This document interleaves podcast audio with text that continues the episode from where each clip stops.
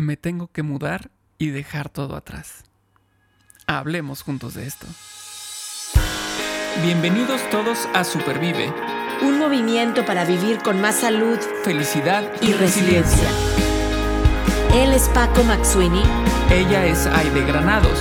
Y juntos y juntas hablamos de esto.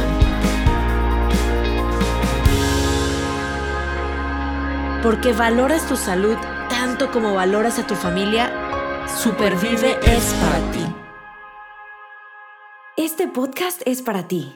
El contenido es informativo y educativo. Sin embargo, de ninguna manera constituye consejo médico o sustituye una consulta con un profesional de la salud.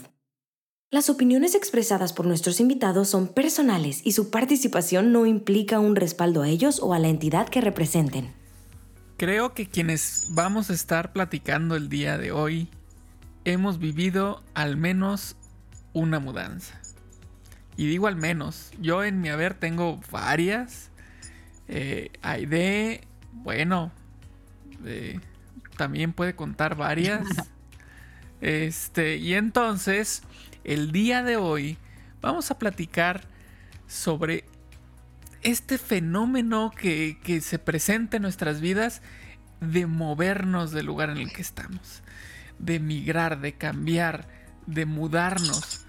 Y muchas veces con estos cambios, estas mudanzas, pues vienen procesos de adaptación y vienen eh, procesos de cambio también en nuestra persona, no, nada más en nuestra, nuestro lugar en el que estamos, sino también en nosotros.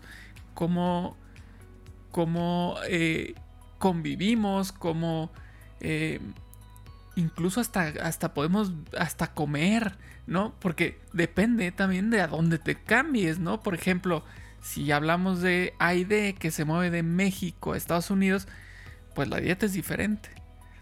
Y bueno, ahorita les voy a platicar sobre nuestra invitada, que si la distancia se nos hace grande entre México y Estados Unidos, pues ya platicaremos de estas distancias que ya ha manejado. Primero quiero saludar a Aide. ¿Cómo estás, Aide? Muy bien, Paco. Me hiciste recordar estos años de mudanzas.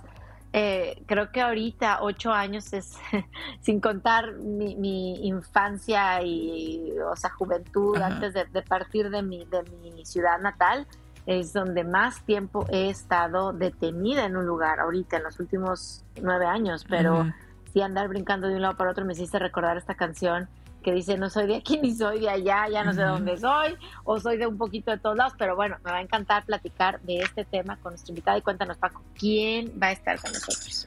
Bueno, pues ahí te va.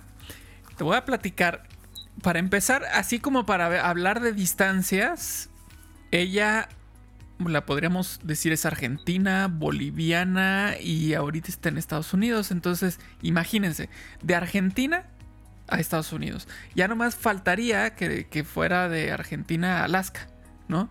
Y entonces así ya tenemos todo el continente americano. Entonces, bueno, ella se llama Analía Roca.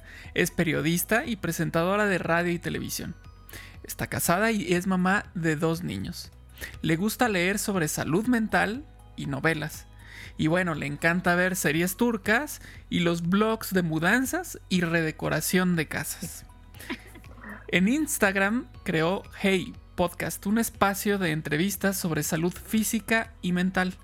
Junto a su esposo crearon H Intermedia LLC Marketing Digital y contenido para redes sociales. Con nosotros, Analía Roca, bienvenida. Hola, qué placer, qué presentación. Me siento importante. Me siento importante. Somos importantes todos aquí. Muy importante. Gracias Aide Paco. Qué placer estar en este espacio tan pero tan lindo que han creado, de verdad, con información tan pero tan valiosa, que creo que eso es lo que necesitamos ahora más, más que nunca, de verdad. Gracias por la invitación. Gracias a ti por aceptar y qué, qué padre que estamos hablando con una comunicadora de corazón, porque yo creo que estamos entonces los tres de acuerdo en que un mensaje que es bueno, que tiene, que encierra este, este, e, este mensaje positivo que quiere cambiar vidas, necesitamos comunicarlo por todos lados y por eso hoy, hablando de migración y mudanzas, pues estamos contentos de, de, charlar con, contigo y bueno, paso el micrófono a Paco porque estoy seguro que ya tiene por ahí alguna una primer pregunta para detonar esta, esta, esta plática, Paco.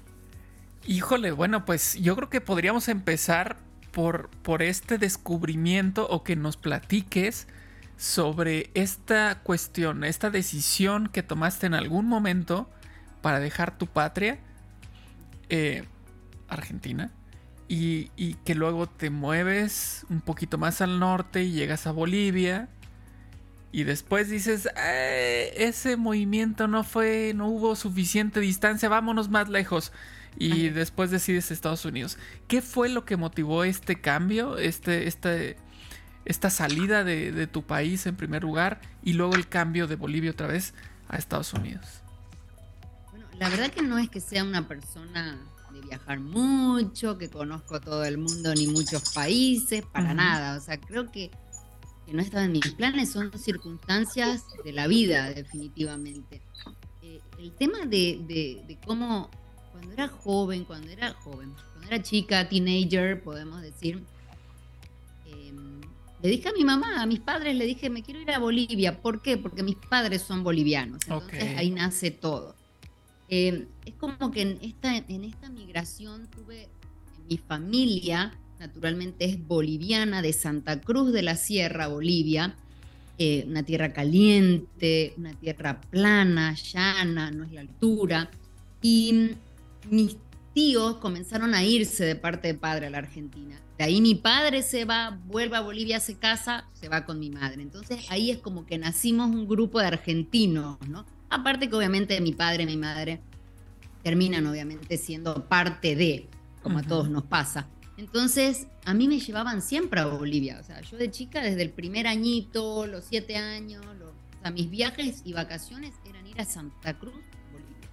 Estar con primos, o sea, mis recuerdos de infancia, de niñez, de adolescencia, son básicamente en Bolivia. Entonces, este, no, fue un tiempo ya entre los 14 años, en la adolescencia, cuando, claro, ya empecé a, conocer el carnaval de Santa Cruz, que si no lo conocen tienen que conocer, es maravilloso. Em, interactuar con mis primos, tener otra relación. Y la situación misma, ¿no? De Argentina, que yo veía que era una situación que no era igual, que la vida era tan distinta. Claro, iba de vacaciones, seamos sinceros, no iba y me quedaba todo un año. Yo le decía, después de carnaval hay acá, les decía a mis primos, porque claro, no, entendía la vida normal después de, lo que es la fiesta, el folgorio. Estudiamos, trabajamos y punto. O sea, en cambio para mí era, claro, un éxtasis total. Y mm, le dije a mis padres, quiero ir a Bolivia, me quiero ir a vivir allá, ¿por qué no nos vamos? No sé, algo que, no entiendo hasta ahora el por qué. O sea, lo veo a mi hijo que probablemente ya es adolescente y, digo, ¿por qué era tan chica y pedí esto? Y mi mamá feliz. Mi mamá tiene hermanos, sobrinos y, familia y eh, ella quería de alguna manera volver a su tierra. Y fue así como eh, nos volvimos con mi madre. El, trato era bueno, que mi padre iba a dejar cosas, dejaba algunas cosas pendientes en Argentina, pero que luego él también iba a irse bueno, terminamos viviendo en Santa Cruz de la Sierra, Bolivia, conectando, eh, yendo al colegio, haciendo una vida normal en, otro país. Y no voy a negar que obviamente hubo un proceso de separación de, de padre de madre, porque a la larga mis padres se terminan divorciando, porque esto es algo que más adelante tal vez lo hablemos, pero yo soy, si vas a migrar, migra con tu familia. Desde ya, o sea, todos, todos, todos, todos. Si son 10 hijos, los 10 hijos nos vamos, pero o sea, vamos no todos. Porque mm, a veces en estas cuestiones siempre alguien queda como colgando, ¿no? En la familia.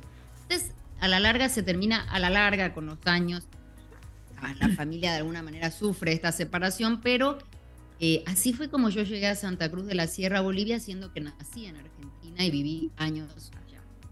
que bueno, ahí es el inicio. Y de ahí formé mi vida, mi vida literalmente, o sea, yo el otro día le decía a Ide, mira Ide, bueno, en Bolivia, en Santa Cruz, creo que es una frase que no es solo de Santa Cruz, dicen el Camba, el Camba es el, ciudadano, eh, la, persona que nace en Santa Cruz, en esa tierra, nace donde le da la gana. Entonces yo siempre decía, yo nací donde me dio la gana, nací en Argentina. en Buenos Aires, Argentina, en la maternidad sardá, pero soy cruz porteña, decía. Digo, ¿no? Lo digo porque lo siento. Y es raro, ¿no? Ese sentimiento de naciste aquí, pero te sentís como parte de allá, de que escuchás una canción, te sabes el himno de allá, pero te sabes el himno de acá y lo sentís. Sí, sí, sí. Claro. Es como dice idea, o sea, bueno. El, problema, el problema viene luego en el Mundial, cuando, o, en, la Copa América. No tuve, cuando, se enfrenta, cuando se enfrenta, no, no, no, no, pero bueno, Copa América, pues. Y de pronto se enfrenta Bolivia contra Argentina y dices, híjole, ahora. ahora, ¿a dónde vamos? Le, le voy al que gane. Le voy al que gane. Bueno, y le conté a algo que me pasó muy interesante de tema fútbol soy muy fanática, pero solamente de un equipo y es River Plate. O sea, hincha de oh, River. Millonaria. Chica, el fanatismo que yo tenía a los 12 años escuchando los partidos, llorando, gritando, River Boca. O sea, la selección nunca le daba tanta importancia como lo hacía con, con River. Y en esta oportunidad, en este mundial, mi hijo dijo, quiero la camiseta argentina. Él fue, se la compró. Yo ay, si no ganan, después tanto gasto en la camiseta, bueno, que Campeones del mundo. No le daba. Y empecé a sentir esa cosa, viste, de Argentina de nuevo que me empezó a nacer. Y yo dije, ¿y esto dónde estaba? Porque no lo sentía. Hacía años que no lo sentía. Y empecé, viste, como a, el calor de la pasión del fútbol, de la selección, y empezaba a ganar. Llegué a un punto que el partido Holanda Casi me agarra un ataque de pánico, literal. Em, tuve que hacer meditación, respirar, no daba. Y eso que no lo veía los partidos. Y en los penales con Francia me fui a la calle. Era la única loca en darlas caminando, viste, más o menos. Sale mi hijo gritando, mamá. Y hasta ahora, créanme, para que vean hasta qué punto llega. Ahora miro videos de ese, de ese mundial de la Copa y lloro. Claro, claro es como que, y lo mismo me pasa si veo cosas que veo de Santa Cruz, de Bolivia, lloro, o sea, entonces es como que es raro, ¿no? Claro. Oye, Analia, ¿y crees? Ahora me voy a ir a, la segunda parte de la pregunta, ¿no? De Bolivia, brincaste a Estados Unidos. Y digo, obviamente, ¿verdad? Tomará, porque sé que estás recién llegada, pero es otro cambio grande que quiero que nos platiques del, del, de cuáles en todas estas mudanzas, ¿verdad? una que tú la pediste, y dijiste, vámonos. Y otra que a lo mejor fueron más las circunstancias, nos vas a platicar. Eh, ¿Cuál ha sido como el cambio más retador para ti y tu familia que han vivido? Y, y además quiero, además me hiciste pensar, a lo mejor en, algunos años, porque así nos pasa, vamos a cantar este himno de este país que hoy nos recibe a ti y a mí, Paco, en este México, ¿verdad? Pero, ¿no? O sea, ¿cómo nos vamos transformando? Porque nuestro corazón, yo siempre digo, pues ¿dónde está nuestra familia? Donde empezamos a echar y seguimos echando raíces. Así es que platícanos ese brinco ahora, Bolivia, Estados Unidos y, sí. cuál ha sido como el mayor reto eh, que tú has vivido como migrante en estas mudanzas y, con tu familia.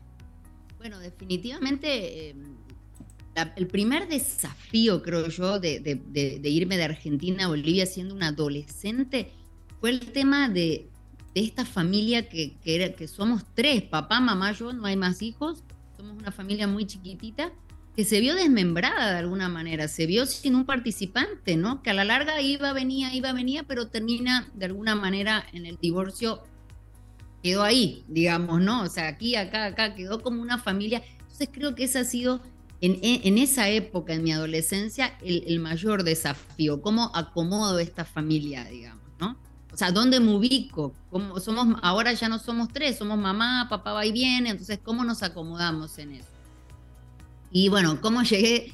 No es que de la noche a la mañana vine a Estados Unidos, estamos hablando de veintipico de años, ¿no? O sea, han pasado más de 20 años de los que yo me fui de Argentina y viví en Bolivia más de 20 años, o sea, me formé, estudié una carrera, eh, me formé como profesional. Llegué a lo, para mí, a cumplir un sueño grandísimo como fue ser presentadora de radio y televisión a nivel nacional, de uno de los programas más vistos en Bolivia, que se llamó, bueno, Dame Cámara y luego Lapsus. Entonces, fue increíble.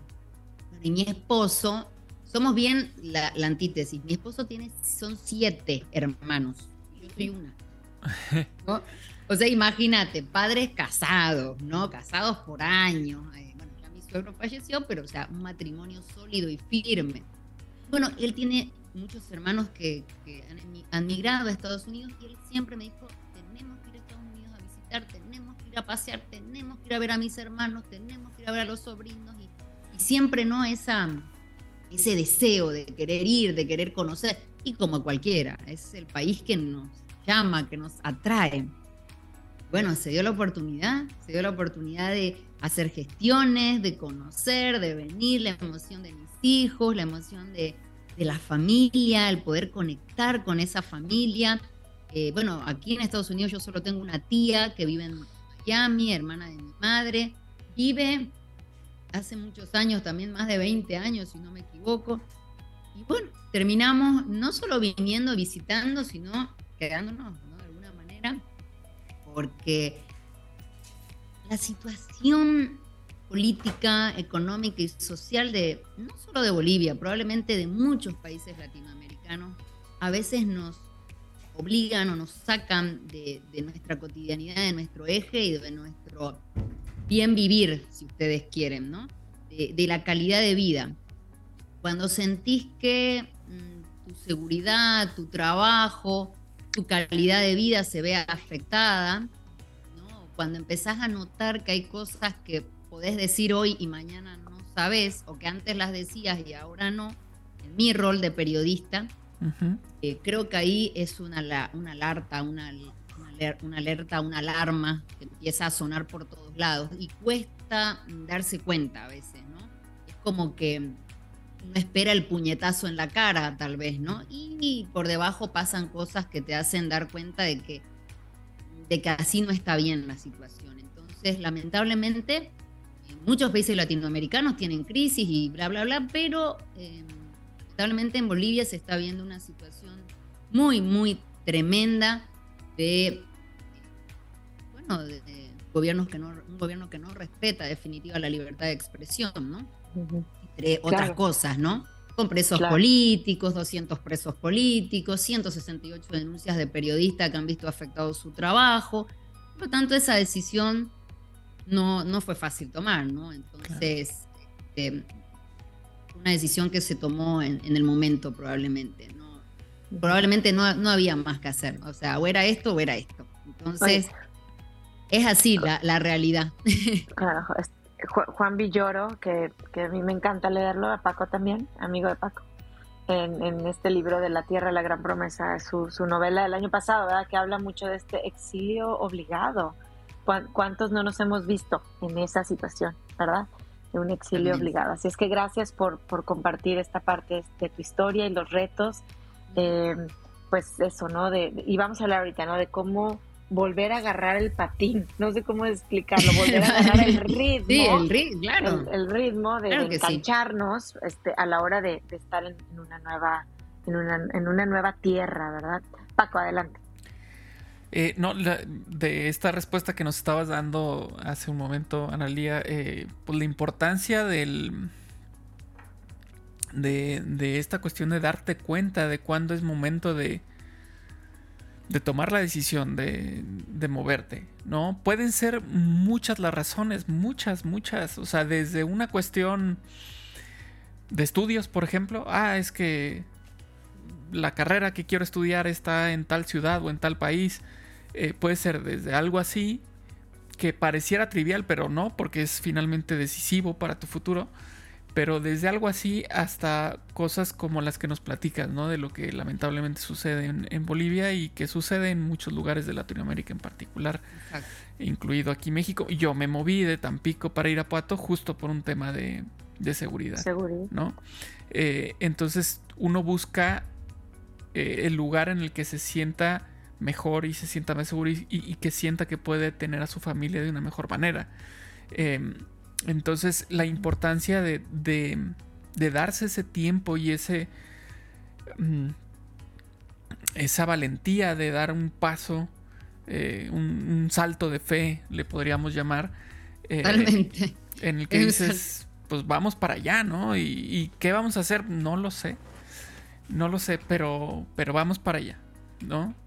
Em, Y, bueno, creo yo que eso es algo, algo muy importante. Y mencionaste también una palabra em, en tu respuesta casi al principio, mencionaste la palabra conectar. Em, y esta cuestión de conectar, pues nos lleva a la siguiente pregunta. Tú te moviste de Argentina a Bolivia y conectaste en Bolivia. De cierta manera ya tenías como facilidad de conexión porque tenías familia y eh, porque no, deja de ser Sudamérica. Em, eh, están pegados Argentina, Bolivia. Em, es decir, ya era, hablan español. Em, había ciertos factores que te ayudaban a conectar con tu nueva, tu nueva eh, casa, ¿no? Tu nueva vida. Y de pronto llegas a Estados Unidos. Y Estados Unidos, pues para empezar, no es la misma lengua, no es la misma cultura, no son vecinos, no tienes familia, no tienes conocidos. ¿Cómo es que empiezas este proceso de, conectar, de integrarte a esta nueva eh, forma de vida? Que si bien es cierto, sigue siendo tú, pero eres tú hablando inglés. Eres tú pensando en, de otra manera, en un mundo que piensa totalmente distinto a los nuestros de, Latinoamérica. Entonces, ¿cómo es que empiezas este proceso de integración a esta nueva cultura?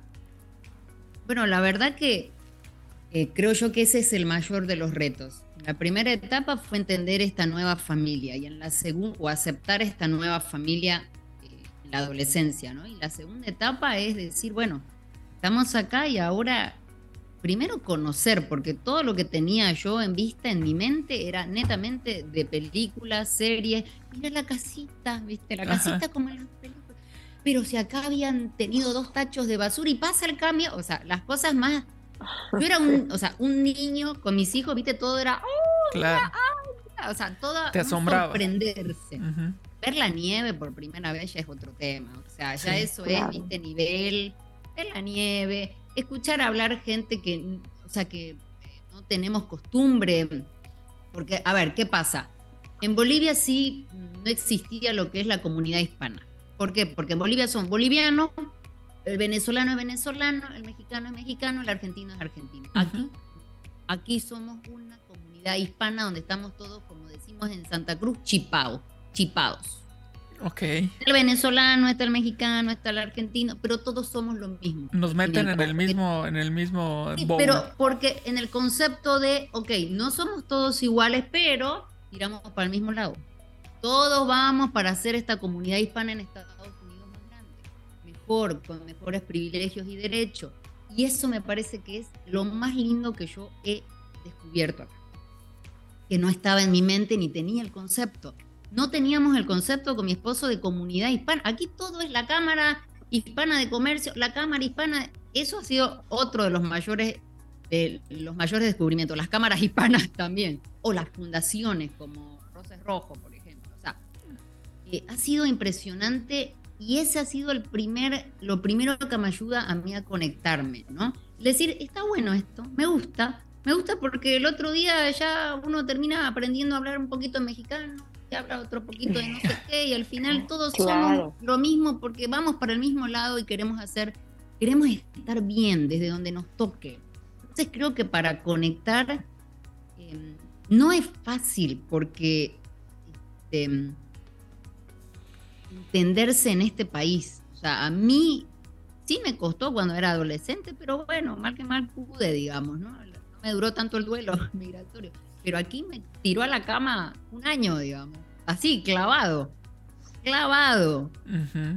Tal vez son cosas que poco se hablan cuando hablamos de migrar. O sea, ay, voy a ir aquí, acá. O tal vez ahora se habla más, pero qué difícil que es, ¿no? El aceptarnos que ya no somos lo que dejamos en nuestros países.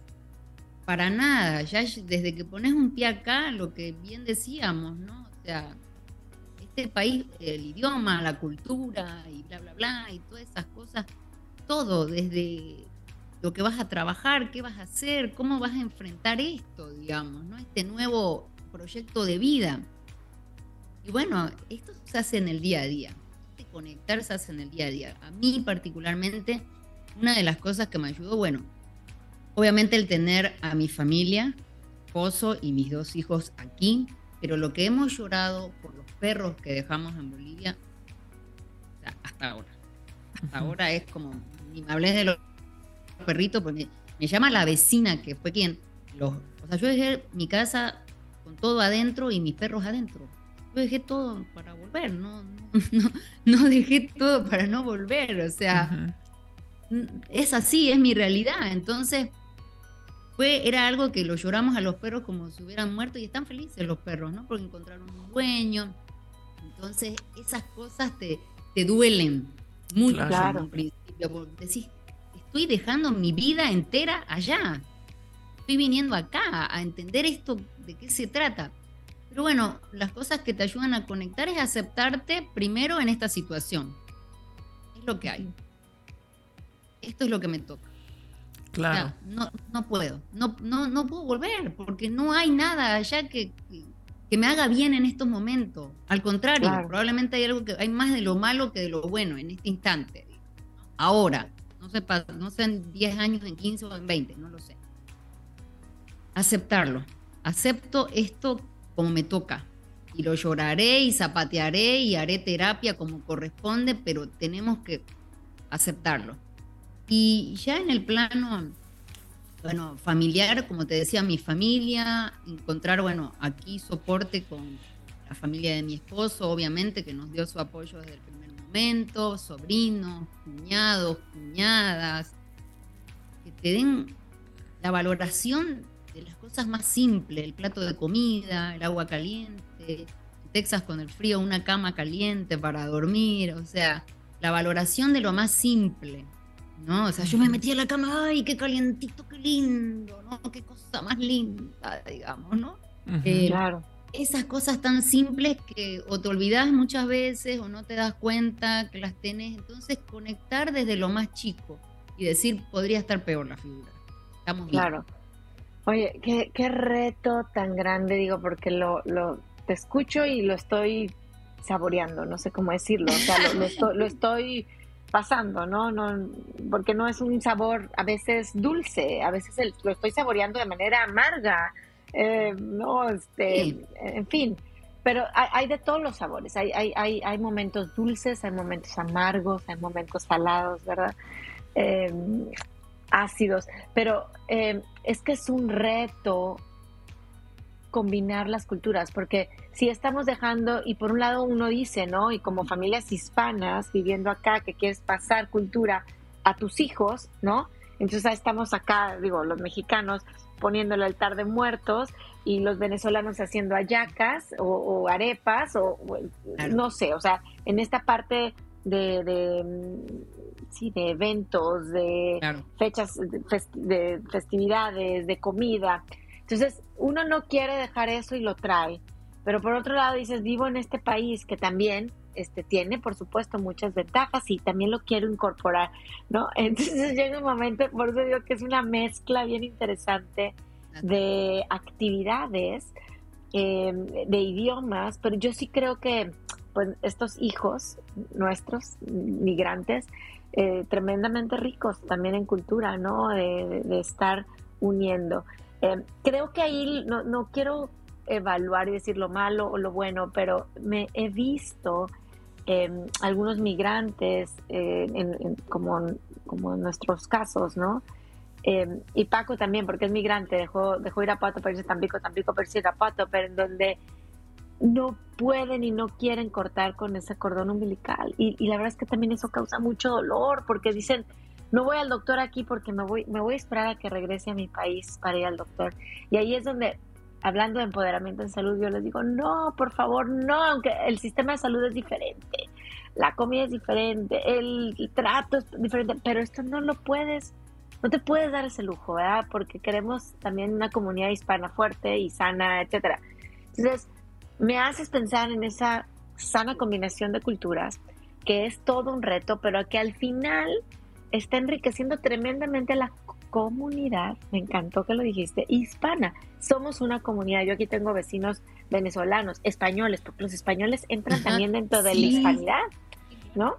No solo Latinoamérica, pero en los hispanos entran también los españoles, este, mexicanos y de otras nacionalidades, ¿eh? también aquí migrantes. Eh, pero qué bonito es unirnos, en verdad. Y, tú tienes la dicha de tener familia, eh, nosotros no, pero siempre decimos amigos que son familia. Entonces, es un reto grande, migrantes, combinación de culturas, yo creo que puede salir de esto algo muy interesante, muy rico, sobre todo para nuestros hijos, las siguientes generaciones, eh, rescatar es de, Santa Cruz, en Bolivia, ¿verdad? De Argentina, de México, de Tampico, de donde también yo soy. Y mi esposo también es de Minnesota, es diferente, incluso en el, mismo, en el mismo Estados Unidos, del norte, del este, del sur, del oeste. Y cómo estar combinando estas culturas. Me encanta cómo lo pones, este trabajo en equipo tan, tan bonito. Y yo tengo una pregunta que me voy a brincar ahora a la parte profesional. O sea, dejaste casa, perrito, cerraste, pero tenías una carrera, en, el radio, en la televisión, escribiendo, porque he leído también tus escritos, y de repente dices, llego a un país en donde no nada más la cultura, el idioma, la lengua, la forma de comer es diferente. ¿Qué onda con mi profesión? ¿Cómo me engancho? ¿Cómo me, cómo me conecto? Pues para seguir siendo quien yo soy. Analía Roca, periodista, escritora, comentarista. ¿Cómo, cómo, cómo no, no, no dejas eso? ¿Cómo le has estado haciendo? Eso creo que es de las frustraciones más grandes, ¿no? Que tiene una persona que es profesional y, quiere migrar y bueno, y se da, y encuentra de que tal vez no puede, no puede ejercer su profesión por algún motivo, digamos, ¿no? Em, porque es más difícil, no quiere decir que sea imposible, porque hay mucha gente que viene con sus carreras hechas en otros países y que aquí convalida o puede retomar y estudiar, o sea, no, no quiere decir que no se pueda. Pero bueno, en mi caso, para mí ha sido muy frustrante, no lo voy a negar, o sea, de salir cada fin de semana o todo el tiempo en televisión, pero no era algo que el, programa que el último programa que hice en televisión nacional eh, salió del aire en el 2018 entonces, tele hacía tiempo que no hacía. Radio volvimos un poco en el 2021 y no quise seguir, no me sentía cómoda, la verdad. Trabajar con el marido es difícil, mira, te lo voy a decir. Mentira, él es productor, siempre trabajamos juntos. No, pero o sea, no me sentía cómoda por lo mismo que te decía. Hablar ya no era tan cómodo como antes, ¿no? Ni reírse de, ni estaba muy bueno. Entonces, este, ya estaba como frustrada desde allá, porque, o sea, no estoy haciendo, no me siento tan activa y nací, crecí en el medio tradicional, la tele, la radio, tal vez el periódico, pero más tele y radio, las redes como que mm, no entiendo, no me gustan, no sé qué. Mi esposo me decía, tenés un canal entero, tenés YouTube, puedes hacer lo que te dé la gana. Y eso sí que no, no podía cuesta mucho todavía, ¿no? Como que eh, generar, o sea, yo soy del vivo, a mí dame el vivo, yo te hablo en el momento, la nota y el frenesí, la locura, la adrenalina de que la nota no entró y vos tenés que salvar las papas del fuego, la, ¿no? esas cosas me encantan, o sea, creo que son únicas, solo pasan en el vivo y, así me acostumbré a trabajar y así, esa es mi, me encanta eso. Entonces, sí ha sido el mayor de los desafíos, tuve la suerte eh, encontrar al Comunicador de Dallas, que es un periódico en español creado para la comunidad hispana por el señor Luis Lara, él es colombiano, lo creó hace años. Eh, siempre nosotros llegamos, nos lo presentaron y, hicimos migas al ratito, amistad, cariño, y ellos, él, él nos dijo, el periódico es suyo, compartan, vayan, hagan notas, una colaboración así maravillosa. Entonces, el tener una credencial de periodista, el volver a tomar el micrófono, eh, fue maravilloso porque eso nos permite empezar a armar una red, que creo que es lo, más importante, ¿no? Conocer gente, entender cuál es la dinámica, a dónde va el periodismo. Ahí conocí las cámaras hispanas, ahí conocí fundaciones, ahí conocí eh, personas que empezaron a, conocerme. Ahora yo voy a eventos de las, cámaras y ya me levantan la mano, ya me charlan, ya me saludan, porque Ana me dice, ya sabes, esta es la insoportable que nos hace entrevistas siempre. Y el desafío de que muchas personas que sí son parte de la comunidad hispana, obviamente tienen como primera lengua el inglés. Entonces, se las pregunta, preguntarle en inglés, acomodarla, discúlpeme por mi inglés, bueno.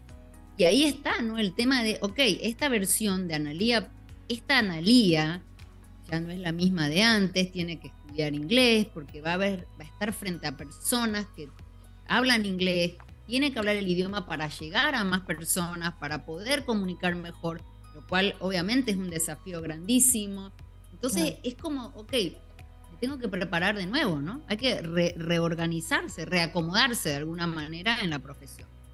Así que mm, el comunicador de Dallas ha sido definitivamente una de las puertas y bueno, generar en, mis propias redes. Muy bien. Eh, esa adaptación que, tenemos que em, pues que abordar en, algún momento de nuestra vida, sobre todo en este tipo de cambios, de mudanzas, ¿no? Eh, pues es clave, es clave para esta cuestión que hablábamos de la integración.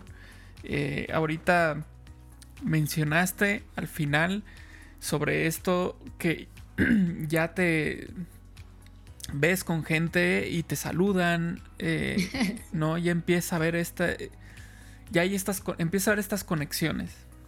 Y, hace un momento Aide mencionó la palabra echar raíces.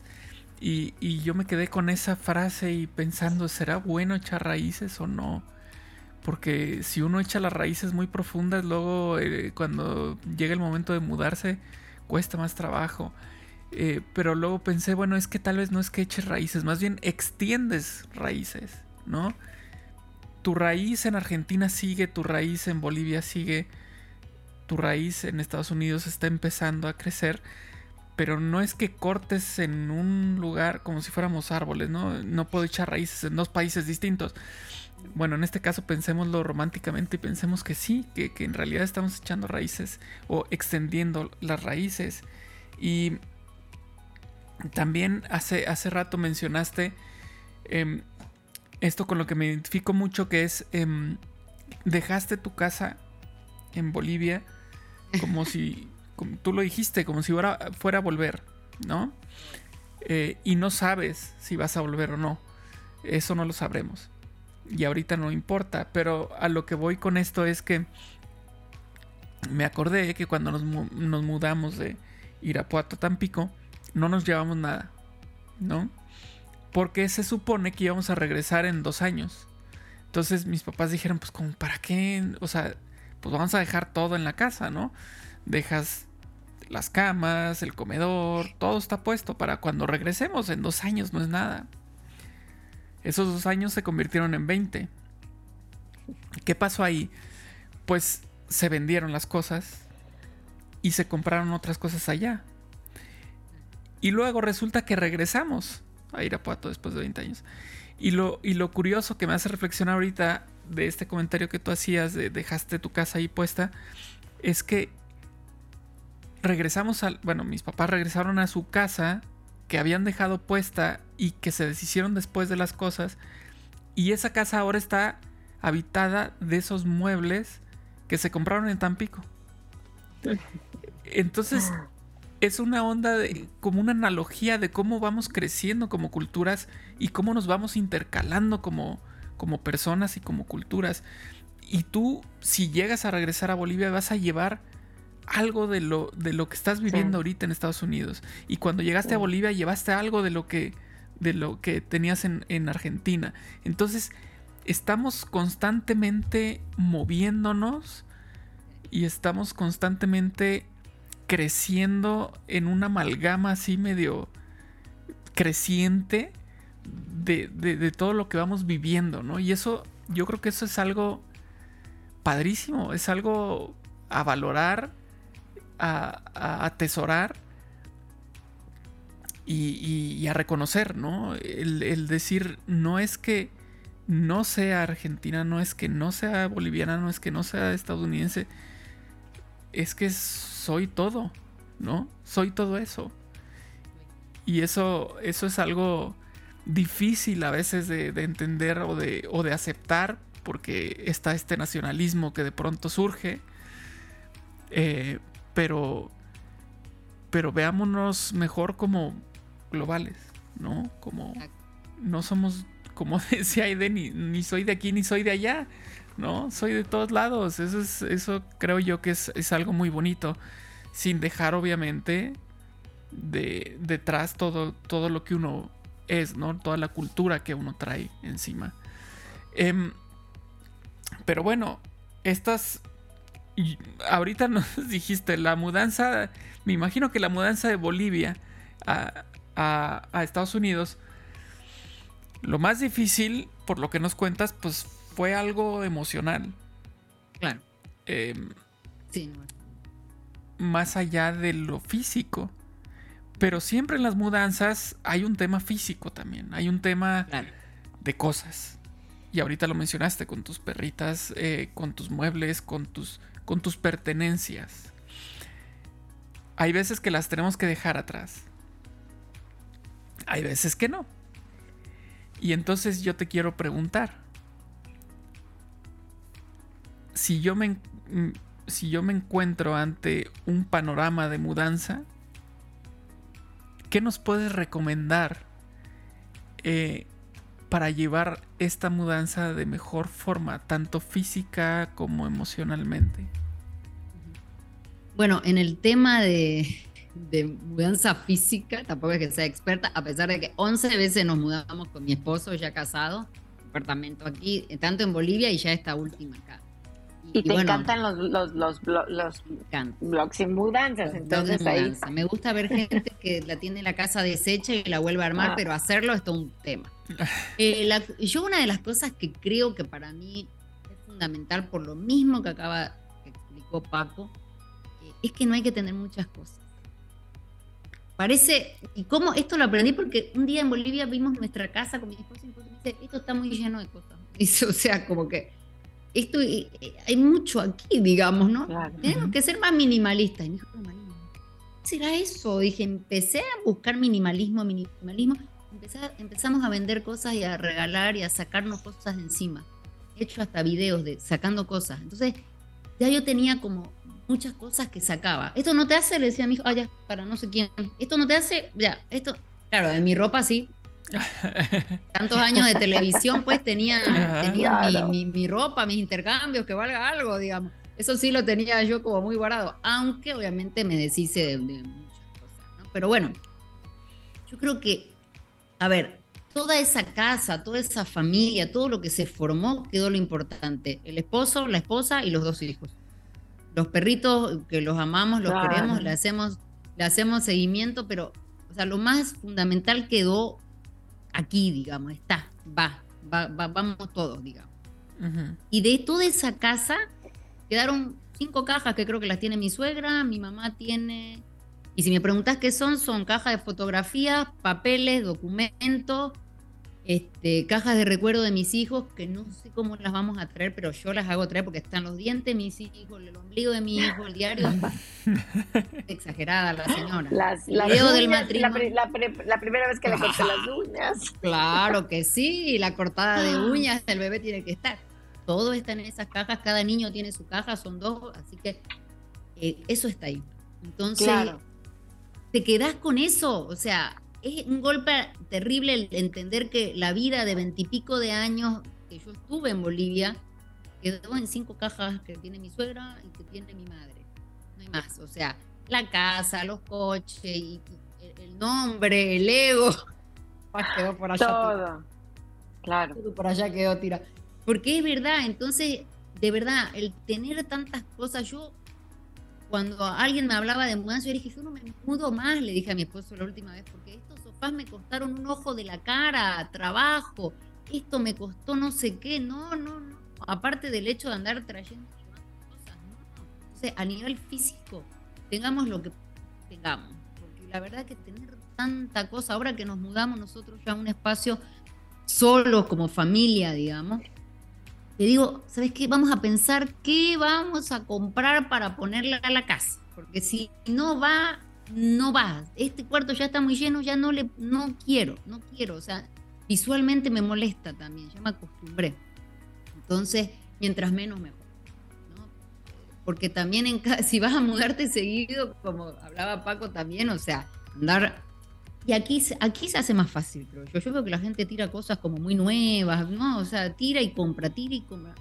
Cambia, creo, cada mes, cada año sus cosas, entonces como que no sé, nosotros hasta que la heladera no duró 20 años no la tiramos, ¿viste? En Latinoamérica, por lo menos así siempre. No, me casé con una heladera y me quedé con esa heladera hasta que me vine más o menos. La cocina también, entonces es así. De la forma, la mejor forma es tener lo que realmente necesitamos, ¿no? Eh, a nivel físico. ¿Y cómo ordenarnos? Bueno, poner lo más importante, hay que llevarse lo más importante, lo que realmente nos da alegría, felicidad. Si a mí esta taza me da felicidad, pues la llevo. Y si no, pues que otro la disfrute, la regalo, ya veremos, ¿no? Pero eh, eso creo que es mientras menos mejor. Y bueno, a nivel emocional, eh, yo hice una entrevista sobre duelo migratorio porque sentía que, que, no podía, que me costaba mucho, me estaba costando mucho, hasta que un día escuché que, existía el duelo migratorio, porque el duelo migratorio es la persona que ha perdido algo. No se murió nadie, pero dejaste, algo se fue. Algo se fue, o sea, ya no, no está eso ahí. El olor, los olores, las comidas, todo lo que hablamos. Entonces hay un duelo por el que hay que pasar. Yo no les voy a negar a la persona que, mira esto y dice me quiero ir. Tiene que entender que va a pasar por esto. Algunos en mayor medida, otros en menor medida. algunos le va a pegar más fuerte, otros le va a pegar menos fuerte. A mí me pegó muy fuerte en esta oportunidad. Pero bueno, lo acepto, lo trabajo. Eh, busco cómo, otra una forma de conectar es buscar esas cosas que, comidas, cosas que uno puede encontrar acá que le recuerden a, su país. Yo encontré un lugar que hace comida argentina. Entonces, cada tanto que voy, me traigo sanguchito de miga, galletitas pepa, lo que encuentre. Claro, todo eso. comiendo. Voy comiendo. Entonces, a cosas de Bolivia hay una señora que cocina comida boliviana, vamos con la señora que cocina comida.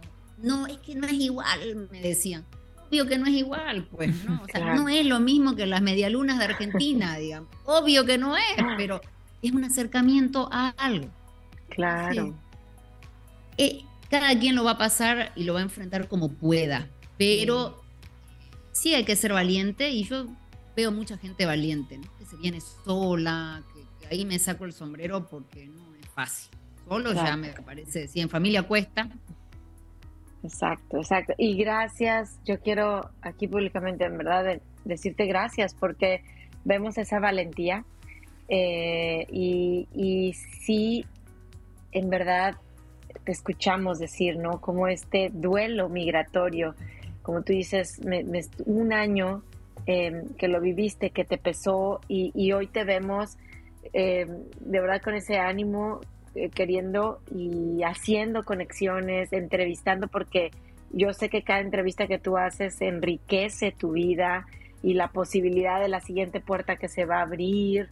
Eh, como siempre Paco y yo decimos, este episodio, por ejemplo, cuando hablamos con nuestros invitados en los episodios, sabemos que va a llegar a una persona y esa persona le va a cambiar la vida. Entonces tu historia hoy pues va, va a tocar esas vidas concretamente porque nos identificamos como migrantes y con este tema de las mudanzas y me quiero quedar con este, esta invitación que nos haces de, de pensar muy bien si lo que tenemos lo, lo es porque lo quiero o porque lo necesito.